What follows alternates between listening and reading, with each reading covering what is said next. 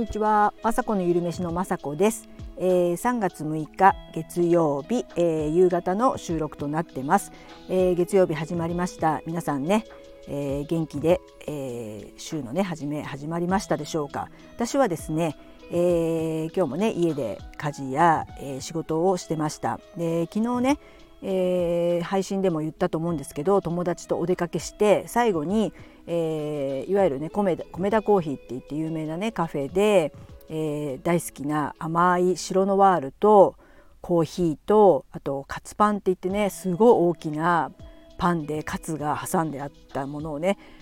まあ、初めてじゃないですけど久しぶりに食べてそれをもちろんね友達とシェアシェシェアはしたんですけど、えー、ちょっとねやっぱり朝ねいつもお腹空いて起きるような感じがするんですけど今日はね全然お腹が空かなくてちょっと胃がままだね持たれてる感じだったので朝はねフルーツだけ食べました。でちょっとねやっぱ目覚めを良くしたかったのでコーヒーも飲んでしまいましたけどそんな感じで、あのー、ついねえー、3食食べなきゃいけないとか思いがちですけど、えー、昨日みたいにねちょっと食べ過ぎたりとか普段食べないものを食べてね胃もたれしちゃった時とかはあえてね食べなくてもいいのかななんて思ってそんな感じで調整しました。で昼はですねさすがにねお腹空いてお腹も鳴るようになり、えー、玄米に、えー、納豆麹がねありますので納豆麹をかけたりあとですね私最近レバーのふりかけを自分で作ったんですね。鉄分を補給したいということでそのレバーをかけたりしてもうねご飯が、え、おかわりしたくなるぐらいもうねおかずがありすぎるというかねふりかけとかだともういくらでもご飯食べれちゃうんですけどあとプラス鶏ハムもねえー、土曜日に作りましたので鶏ハムも 100g ほど取りました。もうちょっとねあの調子が悪かったりっていうかあの食べることをまあね朝もそうですけど一回休みするだけで、えー、タンパク質の量がね足りない足りてないとねあの良くないと思いましたので昼はね、えー、鶏ハムを食べました。でこれからね夜なんですけども夜は、えー、味噌汁を飲んであと豆腐を食べてあとお魚を焼いたのでお魚を食べたいですねあと野菜を食べて、えー、ご飯は、えー、いつもそうなんですけど食べない予定ですそんな感じでね、まあ、人それぞれあの食べ方とかあるんですけど私はねこういったねあの昨日食べ過ぎちゃった時にはねリソリセットする意味でもね、えー、朝はちょっと軽めということでリセットをしました。で毎回そうですね夜はこんな感じで、えー、魚を食べるようにしてね豆腐とそんな感じであの本当ね食べ物とかでもねあの体調とかね崩しがちでもありますし昨日は、えー、友達とね本当いわゆる置き活って言ってたくさん喋ってオキシトシンは出たんですけどすごく昨日珍しく一日っていうかねほとんど外にいてサッカー観戦して寒かったっていうのででも喋ってたんですね。でまたあの前その前にもランチして終わった後もカフェに入るとまた暖房が効いててあったかくてでそこでも喋ってるっていうことで酸欠というかねあのちょっと頭の方が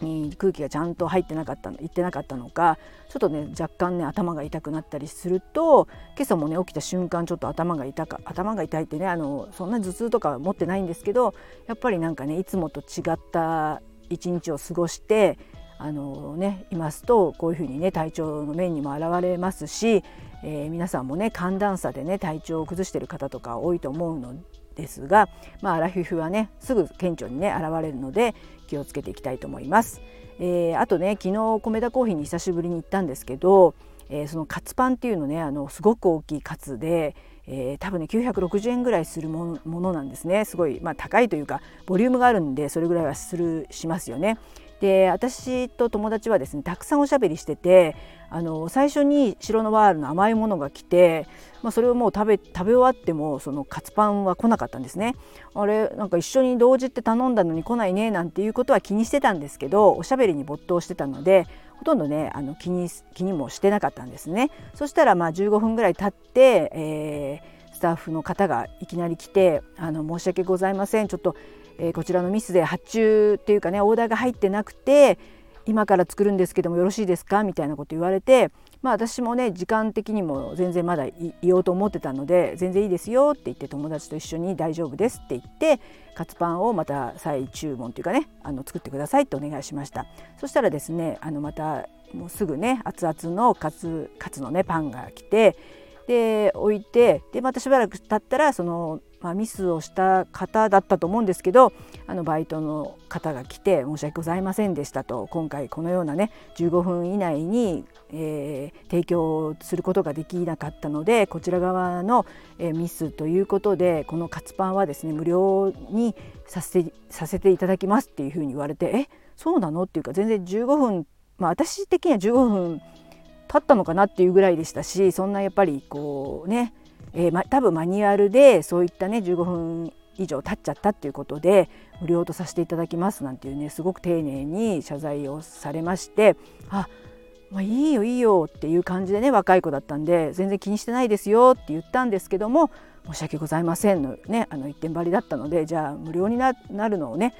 断るのもなんだと思ったんでじゃあすいませんけどありがたく無料とさせてもらいますなんて言って食べてました。でなんかレシートもねそれはあの訂正しなくちゃいけないのでレシートをまたね持ってきた同じねスタッフさんがまたね大変申し訳ございませんでしたとすごくねこうひざまずいてというかこのお客さんの目線に合わせて座って多分膝ついてたと思うんですよね下に。あの可愛らしい若いね女の子だったんですけど「あもう全然いいよありがとうね」なんていう感じで。であのその後もね、えーレジのレジで最後打つ時だとかも「すいませんでした」みたいな感じを言われそして私たちがあの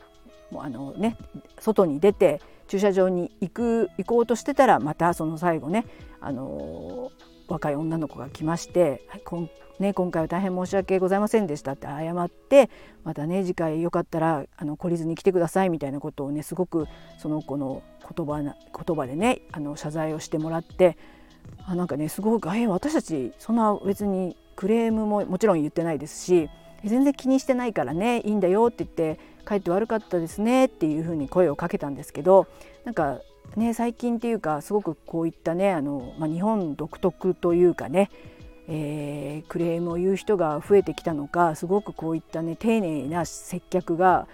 多いような気もしますし、えー、昔ね娘がバイトしてた先でもですねこういうふうになんか丁寧に接客の、ね、マニュアルがすごくあったみたいな話を聞いてまあ本当ねクレームが多かったりすれば当然ですしあの丁寧に接客することってすごくいいんですけど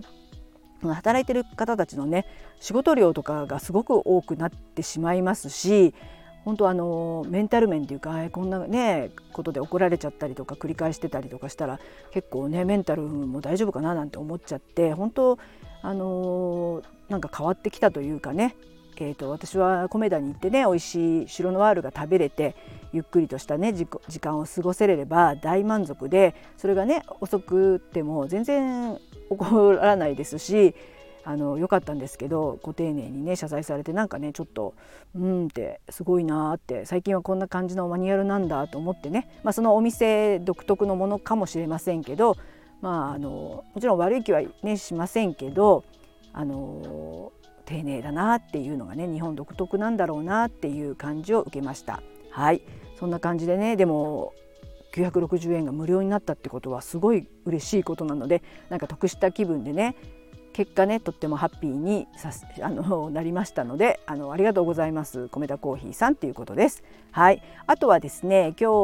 日も、えー、ブログをね昨日お休みしたので1本ね軽く書いたんですけど、まあ、私もねあのブログやる以上アドセンスっていうのを収益っていうことをもちろんねあの最初は考えてなかったんですけどあのスタイフのねお友達のルナさんとかに教えてもらったので、えー、うんアマゾンとかの審査アドセンスはアマゾンはなんでアマアマゾンアソシエイトなんかそういったえー、Google とかね審査ないのはもちろんやってますし Amazon に関しても、えー、合格することができたのなのでこれからそういったね、あのー、まあ、自然とリンクをね貼れていけたらなと思ってます。でもう一つね、まあ、一番収益で大事である Google アドセンスにもね、えー、登録して審査を出したんですけど、えー、この前もここで喋ったと思うんですけどもあの1回目落ちました。で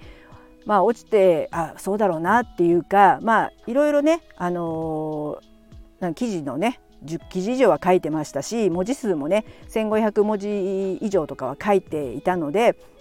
まあ、そういったのは多分大丈夫だったと思うんですけどもやはりですね、今日もルナさんがスタイフの、えー、メンバーシップ配信でも言ってましたし最近ルナさんがね書かれたブログにも書いていましたけどやっぱりねプロフィールをねちゃんとペンネームとか趣味とか肩書きなどのねあのちゃんとしたものを掲載したりとかですね。えー、プライバシーポリシープライバシーポリシー お問い合わせ設置とかっていうふうなことは私ちょっとやってなかったのでまあもちろんそれが原因だなっていうのがすごくあのルナさんのねブログを見てはっきり分かりましたのでまあ、えー、近いうちにそれもねちょっと直して、えー、また機会があったら申請しようかなと思ってます。えー、本当ね、あのー、私も本当に昔もブログ書いてた時期があってったんですけどねアメブロとかあとワードプレスで仕事であのワードプレスも、えっと、産後ケアの仕事をしてた時にホームページ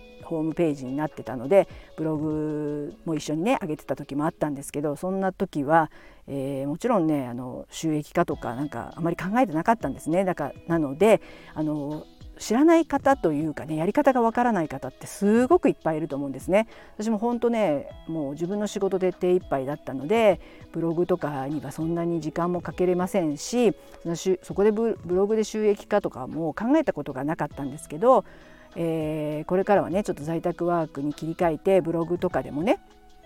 え、1円でも収益が上がったらとってもね嬉しいことですしそれがあのコツコツとあの分かってきてやるとやら,、ね、やらないと全然違いますのでそれを、ね、Google アドセンスにもね合格できるようにちょっと頑張ってやってみて少しでもね収益化できるように頑張っていきたいなと思います改めて思いました。でもあの昨日もねあの YouTube のことも話したんですけど YouTube がとにかく今メインなのであまり本当にいろんなことがやれないのが現実で、えー、YouTube も本当毎日じゃないわあの火曜日と金曜日に、えー、アップするっていうことが今のとこできてますけど本当に、